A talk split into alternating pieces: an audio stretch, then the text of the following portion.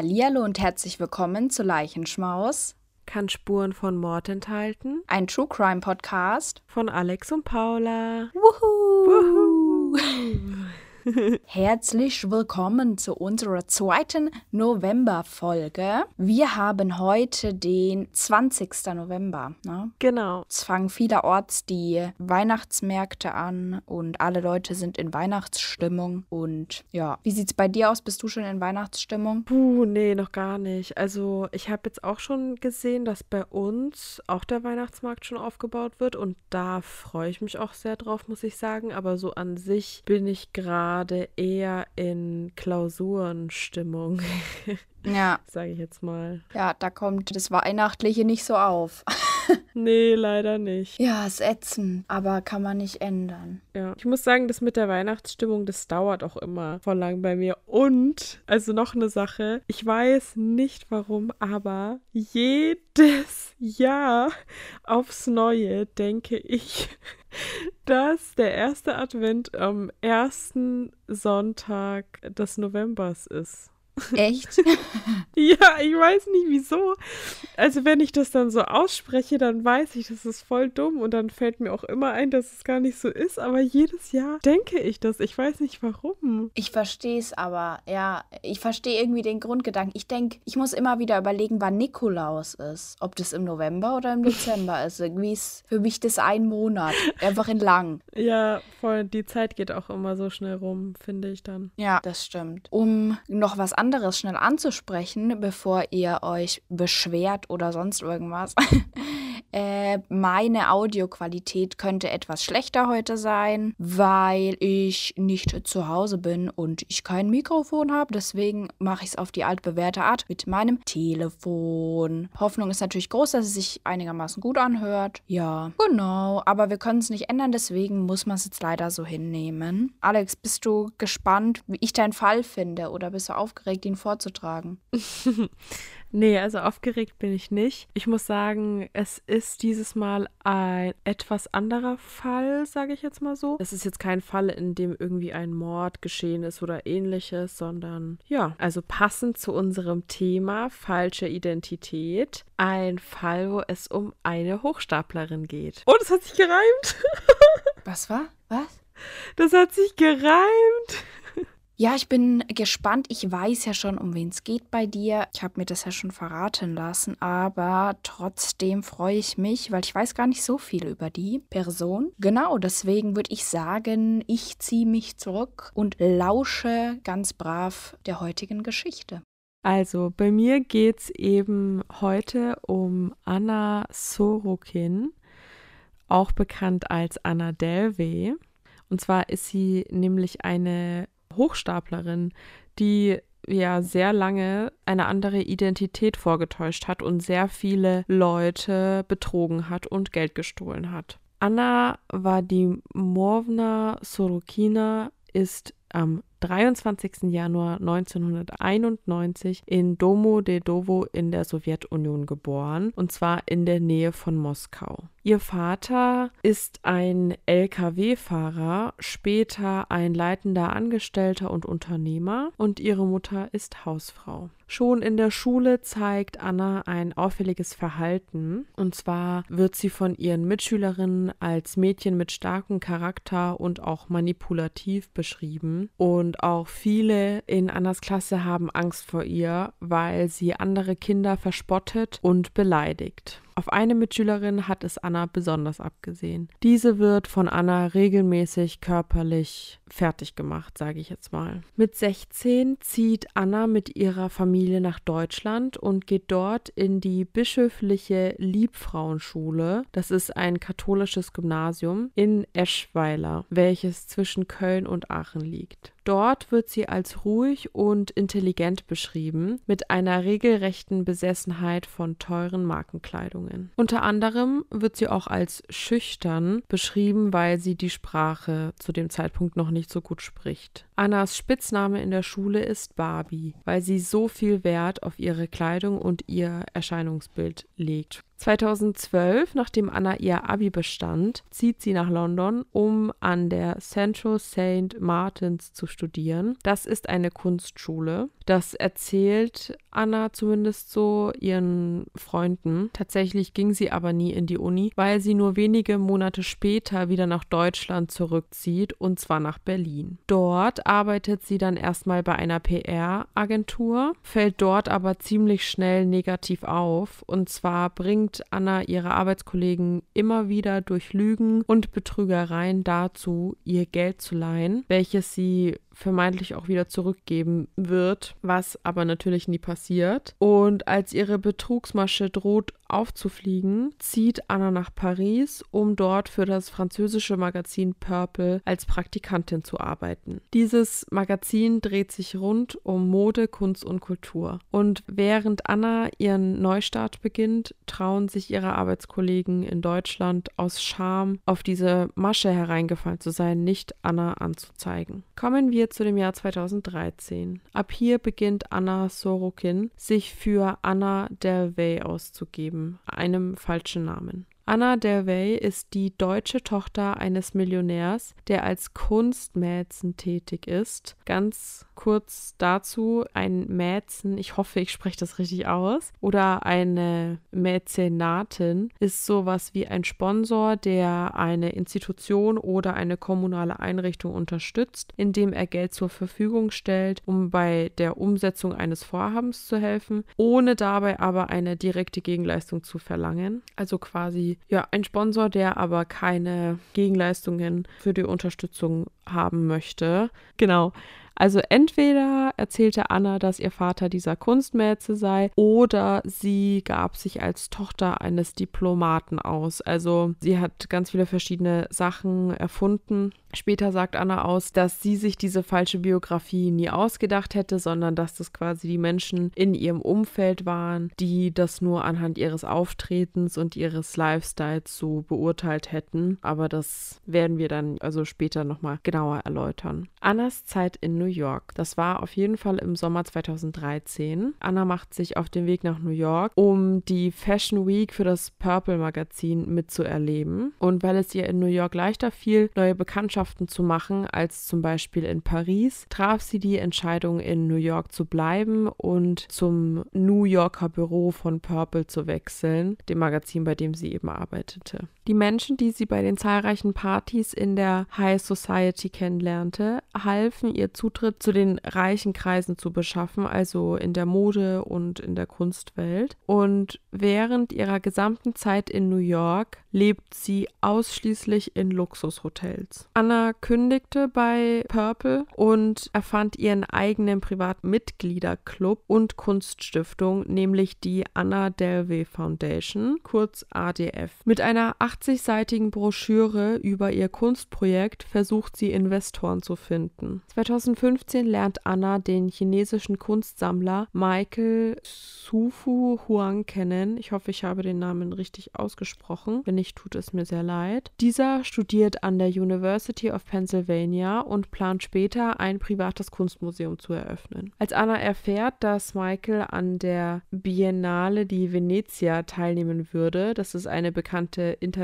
Kunstausstellung in Venedig. Da erzählt sie Michael auf einmal, dass sie auch dort teilnehmen würde und fragt Michael daraufhin, ob er ihre Reisekosten übernehmen könnte. Er sagt zu, weil er nicht unhöflich sein wollte und organisiert die gesamte Reise mit für Anna, weil er natürlich davon ausging, dass er das Geld von Anna wiederbekommen würde. Michael merkt auch, dass sich Anna bei der Veranstaltung in Venedig merkwürdig verhält. So als hätte sie keine Veranstaltungen gebucht, die sie besuchen könnte, sondern stattdessen begleitete Anna Michael die ganze Zeit auf Schritt und Tritt. Als die Veranstaltungen vorbei waren und die beiden wieder in New York angekommen sind, merkt Michael, dass er immer noch nichts von dem Geld bekommen hat, was er Anna geliehen hatte. Und da ging er erstmal davon aus, dass das quasi ein Versehen von Anna war und ließ es erstmal so stehen, weil das waren so um die 3000 Dollar. Das war noch nicht so viel für Michael und deswegen hat er es erstmal stehen gelassen. 2016 kam das alles wieder hoch nach Annas Geburtstagsfeier im Januar. Und zwar feierte Anna in einem der bekanntesten Restaurants in New York im Sadells und Michael war da auch eingeladen. Und nach dieser Geburtstagsfeier wurde Michael von dem Restaurant kontaktiert, denn Anna hatte eine falsche Kreditkartennummer und falsche Kontaktdaten angegeben, also als sie diese Veranstaltung gebucht hatte. Und nun rief das Restaurant bei Michael an und fragt, ob er irgendwelche Kontaktinformationen von Anna hat. Und das war so der Zeitpunkt, an dem Michael begriffen hatte, dass Anna eine Betrügerin ist und forderte dann eben auch sein Geld bei ihr sehr stark ein. Und am Ende bekam er das dann tatsächlich auch, allerdings von einem unbekannten Venmo-Konto. Zurück zu Annas Stiftung. Anna schafft es nämlich nicht, ihre potenziellen Investoren von ihrem Projekt zu überzeugen. Deswegen versucht sie jetzt, das Geld, was sie braucht, über Darlehen herzubekommen. Und wie macht sie das? Sie fälscht Briefe und Beglaubigungen, die berichten, dass Anna über einen 60 Millionen Euro Trust Fund bei der UBS Group AG, einer Schweizer Großbank, verfügt, denn mit diesen Dokumenten möchte sie einen Kredit von über 22 Millionen US-Dollar beantragen. Diese Fälschungen reicht sie im November 2016 bei der City National Bank ein. Sie kann aber keine Kontoauszüge beifügen, weil diese Dokumente gefälscht sind und wegen den fehlenden Kontoauszügen möchte die City National Bank auch nicht den vollen Kredit gewähren. Weil das also nicht klappt, versucht Anna es bei einem anderen anderen Unternehmen, nämlich der Fortress Investment Group. Das ist eine amerikanische Investmentgesellschaft in New York und bei diesem Unternehmen beantragt sie einen Kredit in Höhe von 28 Millionen US-Dollar. Und ich schätze jetzt mal mit denselben Methoden, weil sie ja kein Geld hatte.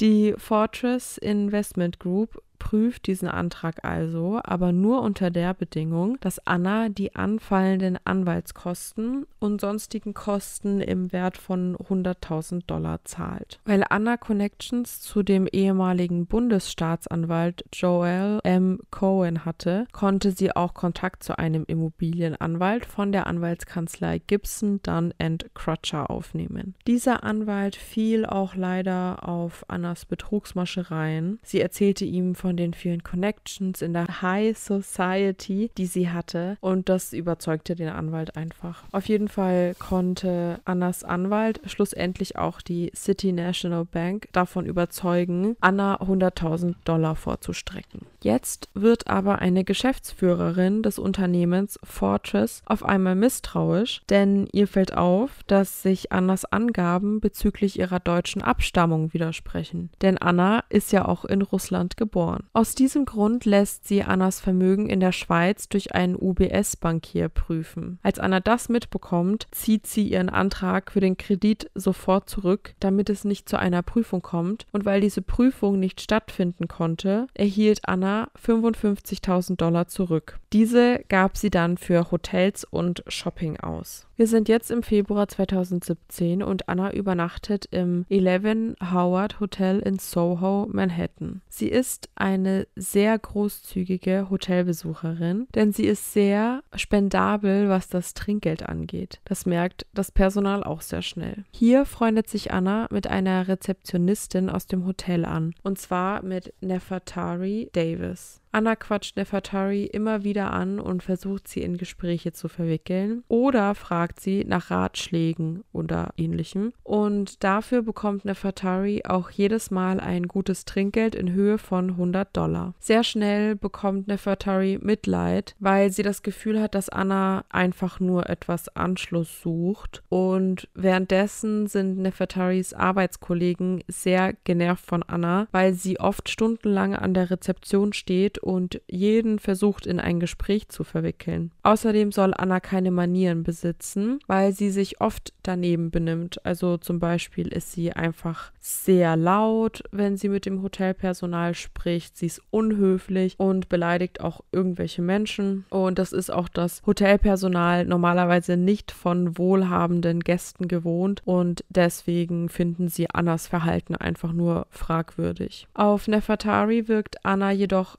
anders und leider weiß sie nicht, dass Anna sie nur ausnutzt, um ihren Hotelbesuch zu zahlen, wenn ihre Kreditkarte nicht funktioniert. Ziemlich schnell treffen sich Anna und Nefertari auch privat und hier spendiert ihr Anna alles Mögliche, also die Pediküre, die Massage, einmal hat sie ihr ein Oberteil für 400 Dollar geschenkt und so weiter. Nefertari fühlt sich geschmeichelt, so in diese Luxuswelt abtauchen zu können, mit einer so großzügigen Freundin, bis auf einmal Annas Kreditkarte bei einem Restaurantbesuch nicht akzeptiert wird. Aber weil Anna so oft etwas spendiert hat, übernimmt Nefertari die teure Rechnung, obwohl sie selber sehr wenig Geld verdient. Nun bemerkt auch das Hotelmanagement, dass Anna überhaupt keine gültige Kreditkarteninformation angegeben hatte und wollten dann natürlich auch ihre 30.000 Dollar wieder zurückhaben, die Anna sie gekostet hatte. Aber Anna fällt nicht aus ihrer Rolle. Stattdessen versucht sie das Personal, vor allem Nefertari, mit Geschenken zu manipulieren, was aber nicht funktioniert, weil das Hotel trotzdem das Geld fordert.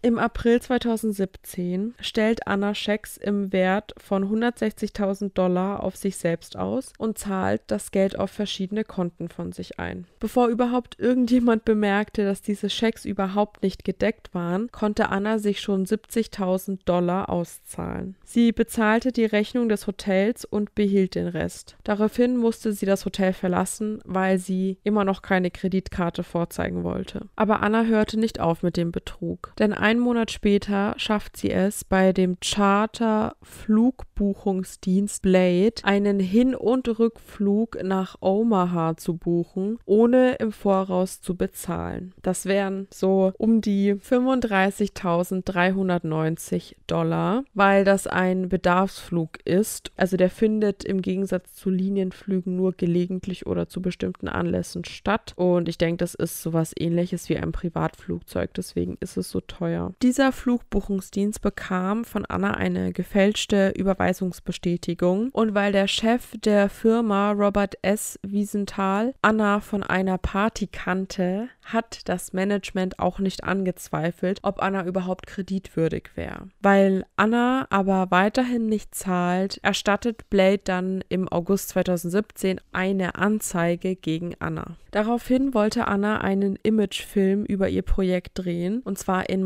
Marrakesch, um dort Investoren zu finden. Sie lud sogar eine Freundin namens Rachel ein und zwei Bekannte, die sich sehr stark mit Fotografie auskannten, zu einem 5-Sterne-Look Luxustrip inklusive VIP-Service in Marrakesch ein. Und zwar auf ihre Kosten in Höhe von 7500 Dollar pro Tag die Bekannten, die sich für Fotografie interessierten oder halt eben sich damit sehr gut auskannten, die hat sie eingeladen, unter anderem, damit sie auch Fotos für ihre Instagram-Seite machen können, weil Anna da so ungefähr 40.000 Follower drauf hatte, wo sie halt auch immer verschiedene Bilder hochgeladen hat mit verschiedenen teuren Marken, Kleidungen und Taschen und was weiß ich. Die Gruppe besuchte teure Restaurants, genossen den Urlaub am Strand und lebten ein glückliches und teures Leben. Nach kurzer Zeit wird Anna aber immer wieder dazu aufgefordert, eine Kreditkarte zu hinterlegen, aber Anna ignoriert diese Forderungen und genießt weiterhin ihren Urlaub, bis eines Tages drei Männer vor Annas Hotelzimmer stehen und ihr deutlich klar machen, dass sie eine Kreditkarte zu hinterlegen hat. Also bat Anna Rachel darum, ihre Kreditkarte zu hinterlegen, während Anna alles mit ihrer Bank klären würde. Das Ding ist nämlich, nämlich, dass Annas Freunde haben keine Ahnung, woher Annas Reichtum stammt, weil sie nie darüber gesprochen hat. Also alle spekulieren darüber,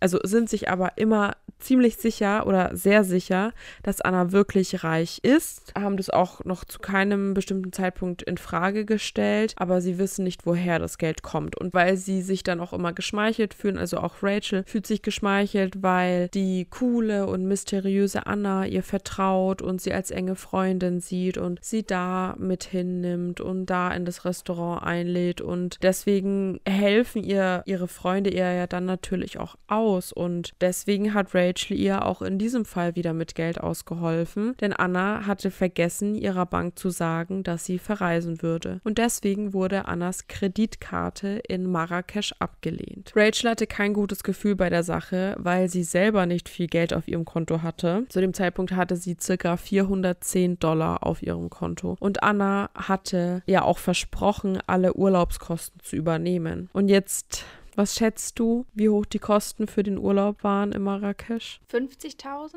62.000 waren das. Da kommst du ja mit den 400 Euro auf dem Konto nicht mehr zurecht. Das ist ein bisschen zu wenig. Auf jeden Fall nicht. Und ich glaube, so lange waren sie auch gar nicht dort, weil 7500 pro Tag und das waren ja aber vier Personen. Auf jeden Fall waren das 62.000 Dollar und Rachel hatte 400 auf ihrem Konto und hat ihre Kreditkarte natürlich ausgelegt. Ja, weil Anna ihr immer wieder versicherte, dass sie ihr das Geld zurückzahlen würde. Und was Rachel ihr auch erstmal glaubte. Rachel dachte nämlich, dass Anna so reich wäre, dass sie nicht einschätzen könnte, wie viel 62.000 Dollar für einen Normalverdiener wären. Bis ihr irgendwann klar wurde, dass Anna das Geld niemals zurückzahlen würde, denn Rachel blieb auf den Schulden sitzen und das war dann auch der Anfang von Anna Delvey Sorokins Ende. Anna ist jetzt wieder in New York und übernachtet im The Beekman Hotel, auch wieder ohne Angaben von Kreditkarteninformationen. Informationen und das fällt so circa nach drei Wochen auf und somit verlässt sie das Hotel mit einer Rechnung von 11.500 Dollar. Daraufhin versucht sie dieselbe Masche bei einem anderen Hotel durchzuziehen, dem W New York Union Square Hotel. Dort ist das aber nach wenigen Tagen aufgefallen und Anna wurde wieder rausgeschmissen. Und natürlich erstatten auch beide Hotels Anzeige gegen Anna. Die Staatsanwaltschaft ermittelt zu dem Zeitpunkt auch schon wegen Betrugs gegen sie. Und weil Anna Rachel das Geld immer noch nicht zurückgegeben hatte, obwohl Rachel mehrmals nach einem persönlichen Treffen gebeten hat, ging auch sie deswegen dann zur Polizei. Anna befindet sich während diesem Zeitpunkt in einer Luxusentzugsklinik in Kalifornien Malibu, in der sie sich eingewiesen hatte. Und die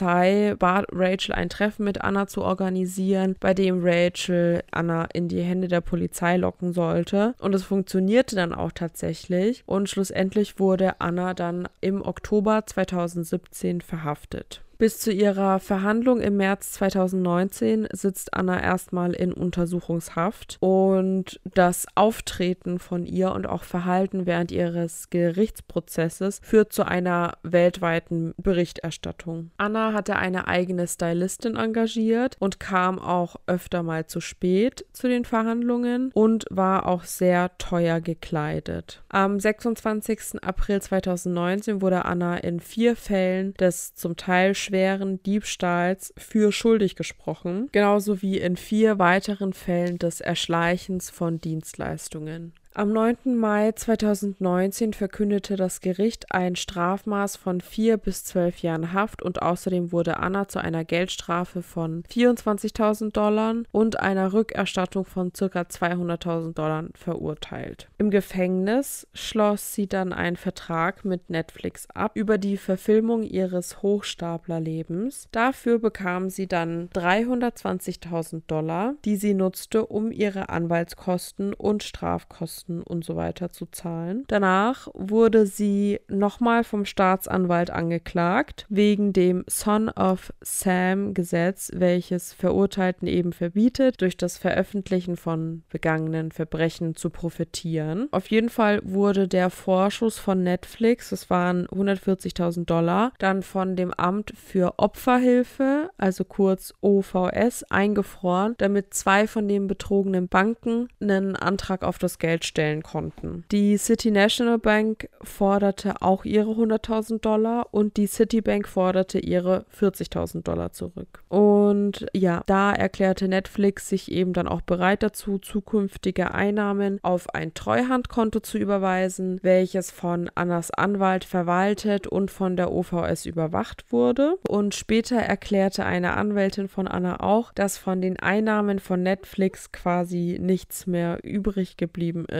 Und am 11. Februar 2021 wurde Anna Sorokin dann nach 20 Monaten wegen guter Führung auf Bewährung entlassen, unter Anrechnung der fast zweijährigen Untersuchungshaft. Genau. Ich glaube aber fast, dass seitdem wieder irgendwas passiert ist. Ich bin mir aber nicht sicher. Hat Rachel ihr Geld zurückbekommen? Oder kann man das jetzt nicht direkt sagen, weil im Endeffekt kam jetzt ja raus, also die Bank hat ihr Geld wiederbekommen, aber die Personen, die ihr so das Geld geliehen haben? Nee, ich glaube, sie hat das nicht ganz zurückbekommen, aber das können wir dann ja vielleicht auch auf Instagram nochmal schreiben. Ich lese hier gerade in dem Artikel, dass sie auf jeden Fall 5000 Dollar über PayPal von Anna bekommen hat oder von Anna. Aber ich meine, das ist ja gar nichts. im Vergleich nee. zu den 62.000. Voll. Jetzt hier allein die Schlagzeile. Von ihrem teuren Lebensstil will sie sich aber immer noch nicht trennen. Ich denke, sie versucht immer noch irgendwie in Saus und Braus zu leben.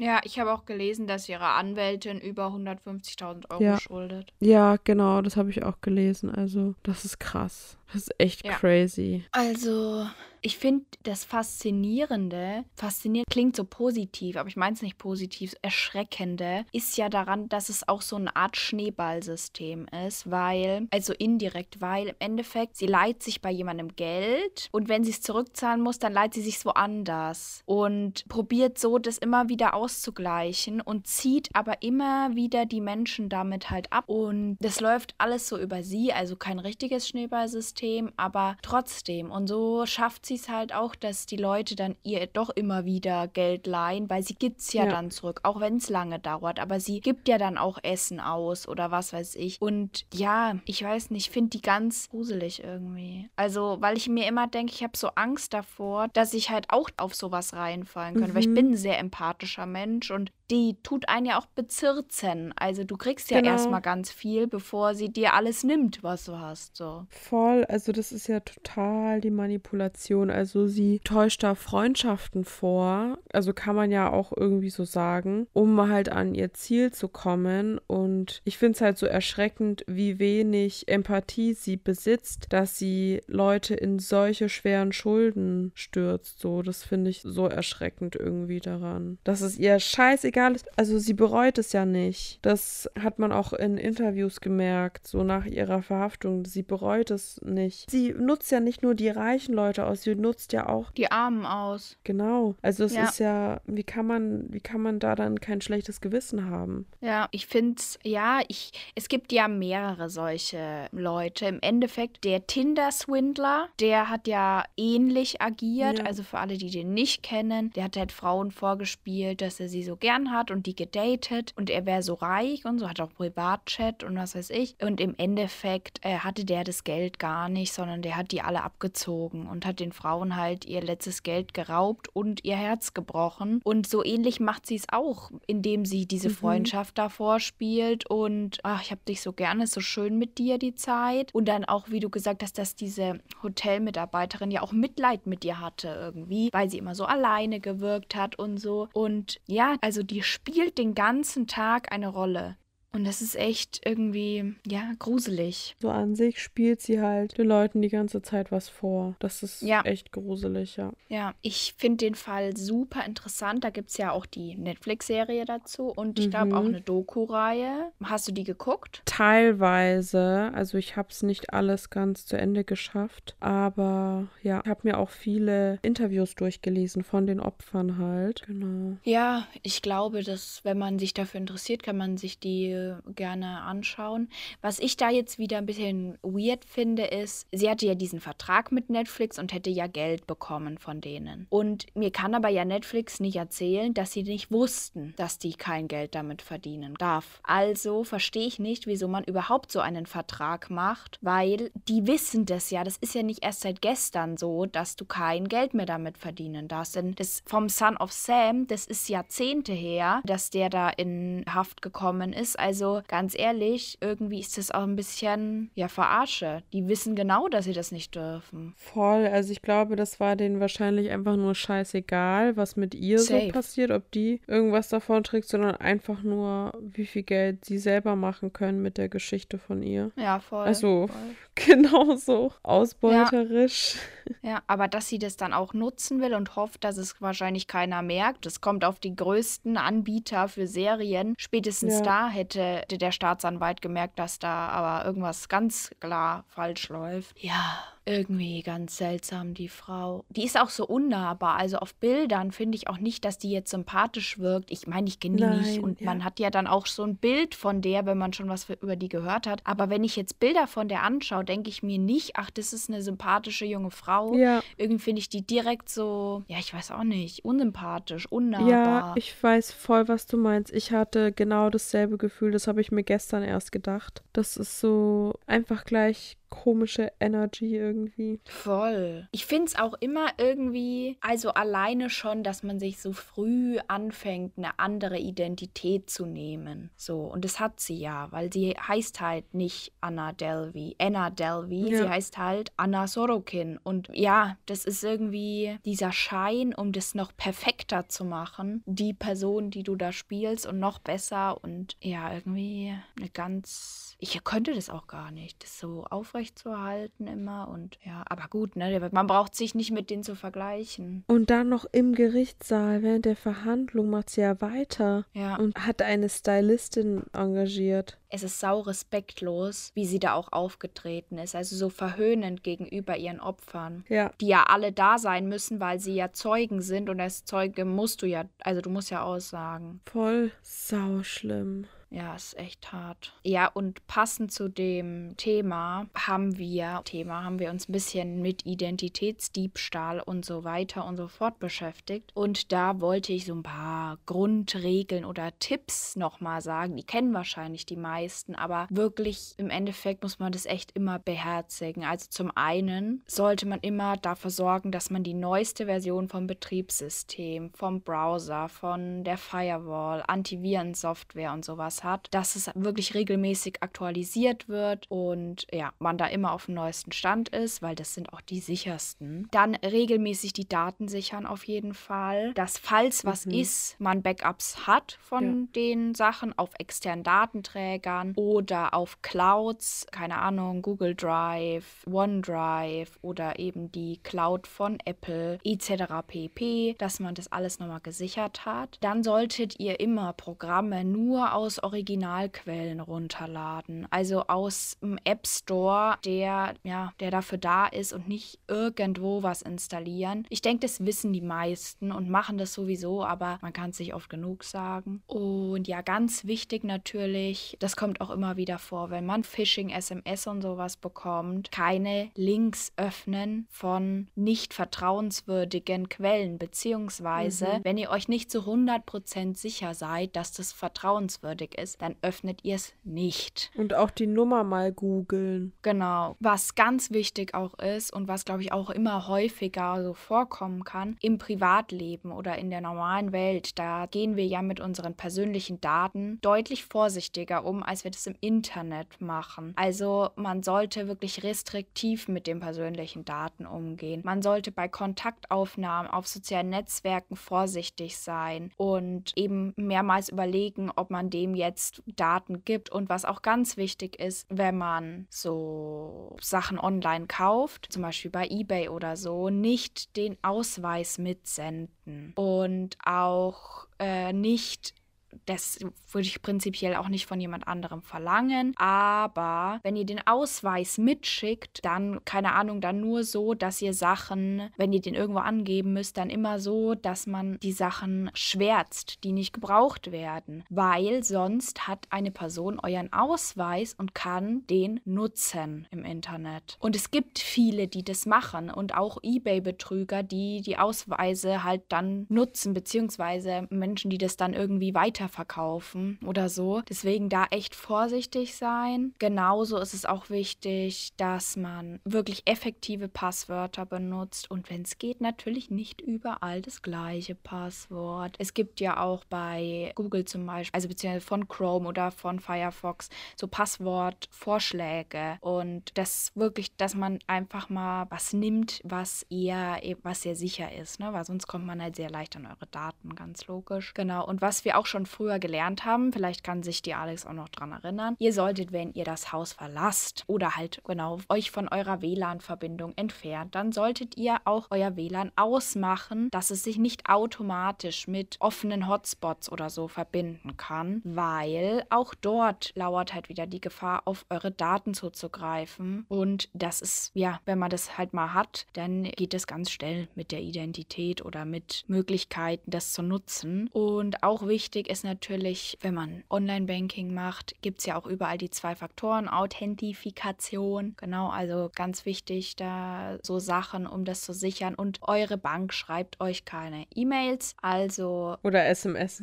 Genau, dass ihr da irgendwas angeben sollt. Ihr könnt, wenn ihr euch unsicher seid, ja auch jederzeit anrufen bei dem Kundenservice. Also wirklich nicht auf sowas antworten oder halt auf sowas reagieren. Und genau einfach aufpassen und lieber dreimal lesen und lieber einmal zu viel anrufen, als irgendwas weiterzugeben. Und natürlich, wenn sowas passiert, dann nicht schämen, nicht sich Vorwürfe machen, warum und bin ich dumm oder so, sondern dann geht zur Polizei und erstattet Anzeige. Weil selbst wenn jetzt mal in dem Moment jetzt irgendwie ein Teil von euren Daten weg ist und man das jetzt nicht direkt wieder lösen kann, könnt ihr damit ja auch andere andere vor dem gleichen Problem bewahren, weil je schneller man so jemand findet, desto besser. Man kann jetzt nicht immer was machen, aber trotzdem ist es wichtig, dass ihr Anzeige erstattet und nicht vor Schamgefühl oder so denkt, ich sag lieber gar nichts. Genau, das sind halt so die wichtigsten Sachen. Ich meine, wie gesagt, man kennt das meiste, aber ja, man muss einfach vorsichtig sein. Und ich kenne vor allem die Phishing-SMS und die Phishing-Mails und die landen bei mir sofort im. Spam-Ordner. Also letztens habe ich tatsächlich eine Nachricht bekommen mit Hallo Mama, ich habe eine neue Handynummer. Und da habe ich erst kurz lachen müssen, aber ist natürlich scheiße, weil es gibt halt eben immer wieder Leute, die dadurch darauf reinfallen. So. Und ich meine, ich habe das Glück, dass ich keine Kinder habe. Also, also bei mir hatte ja keine Chance damit. Aber ja, das auch direkt dann, ich habe die Nachricht gesehen und in dem Moment ist sie schon im Spam-Ordner meiner SMS gelandet von meinem Handy. Dass ich da gar nicht drauf reagieren kann weil den gucke ich mir ja jetzt nicht regelmäßig an. Und da landet auch sonst nichts, was da nicht hingehören würde. Sehr gut. Ja, ich denke, wenn ihr genaueres wissen wollt, ihr könnt beim BKA nachschauen online. Ihr könnt euch bei den verschiedenen Länderpolizei, Internetseiten findet man auch immer wieder was. Und es gibt auch andere externe Anbieter, wo ihr nachlesen könnt und euch informieren könnt. Und zum Beispiel die Polizei Niedersachsen, die haben auch direkt so ein Online-Formular, wo man sich mal anschauen kann, wenn man eben Opfer geworden ist von so einem Identitätsdiebstahl. Ja. Geht einfach vorsichtig mit euren Daten und überlegt euch immer wieder, was würde ich auch auf der Straße jemandem zeigen. Weil im Endeffekt ist es genau das, was man macht im Internet. Sollen wir direkt umschwenken zum positiven Thema und zwar zu unseren Empfehlungen? Ja, können wir machen. Empfehlungen. Yeah. Das war auch das erste Mal, dass wir einen Song dazu hatten, oder? Ja, ich überlege mir da noch was Professionelles. Ich singe das für euch ein, ich sag's euch. Alex, hast du eine Empfehlung? Ja, habe ich. Ich würde die Serie Stalk empfehlen auf Netflix. Da geht es um einen Jungen, der in der Schule quasi gemobbt wird. Also der war auf einer Party und war dann halt betrunken, hat irgendwie ein bisschen Scheiße gebaut und das wurde gefilmt währenddessen und rumgeschickt. Und durch dieses Video, was da dann im Umlauf ist, wird er gemobbt. Das ist ein sehr intelligenter Junge und er rächt sich quasi, indem er sich in die Handys seiner Täter einhackt und sie stalkt. Ja, und also ich muss sagen, auf der einen Seite finde ich, sind schon ein paar verbesserungswürdige Sachen an der Serie, aber an sich ist sie mega interessant. Also es gibt zwei Staffeln auf Netflix und mein Freund und ich haben die voll durchgesuchtet, paar Tage lang. Also ja, würde ich auf jeden Fall empfehlen so. Ja, das setze ich mal auf meine Liste. Vielleicht kann ich das hier mal anschauen. Meine Empfehlung ist ein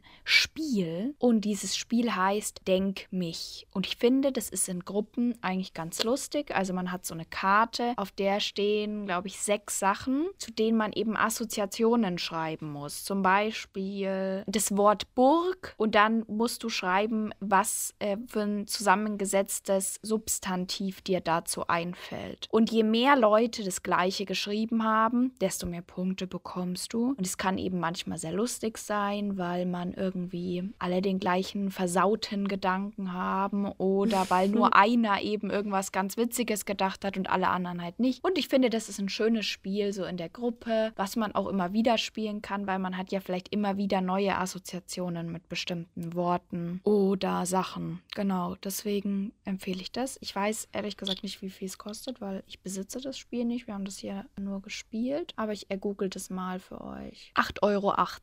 Hm, klingt sehr interessant und auch gar nicht mal so teuer. Nee, finde ich auch. Ja, genau. Dass ihr auch mal was anderes macht als nur Serien schauen. mhm. Nee, aber kann man auch so, wenn man sich irgendwie irgendwo in einer Bar trifft oder was weiß ich, daheim, wenn es regnet. Genau, es ist ein Spiel, was so locker ist, was, ja, was einfach schön ist, weil es natürlich auch ein Gegeneinander ist, weil du sammelst ja Punkte mit dem Spiel, aber jetzt nicht auf so eine negative Art, sondern du arbeitest zusammen und je mehr zusammenarbeiten, desto mehr Punkte hast du natürlich auch. Und mhm. das finde ich eigentlich eine ganz schöne Idee. Mhm. Sehr schön. Ja, genau. Was ist noch wichtig zu sagen? Heute haben wir ja kein Schmaus oder Graus. Deswegen, es tut mir leid, müsst ihr die nächste Folge leider auch noch hören. und uns auf Insta abonnieren. Genau, das wollte ich gerade sagen. Das ist äh, sehr gut. Wie heißen wir denn auf Instagram? Leichenschmauspoddy. Ja, genau. Und da müsstet ihr uns folgen. Dann kriegt ihr auch immer die neuesten Sachen mit. Oder wenn irgendwas sich ändert oder was zu spät kommt oder was weiß ich. Da freuen wir uns über euer Feedback. Ich bin dann fertig für heute. Ich wünsche euch einen schönen guten Morgen, guten Mittag oder auch guten Abend. Und wir hören uns im besinnlichen Dezember. Tschüss. Ciao.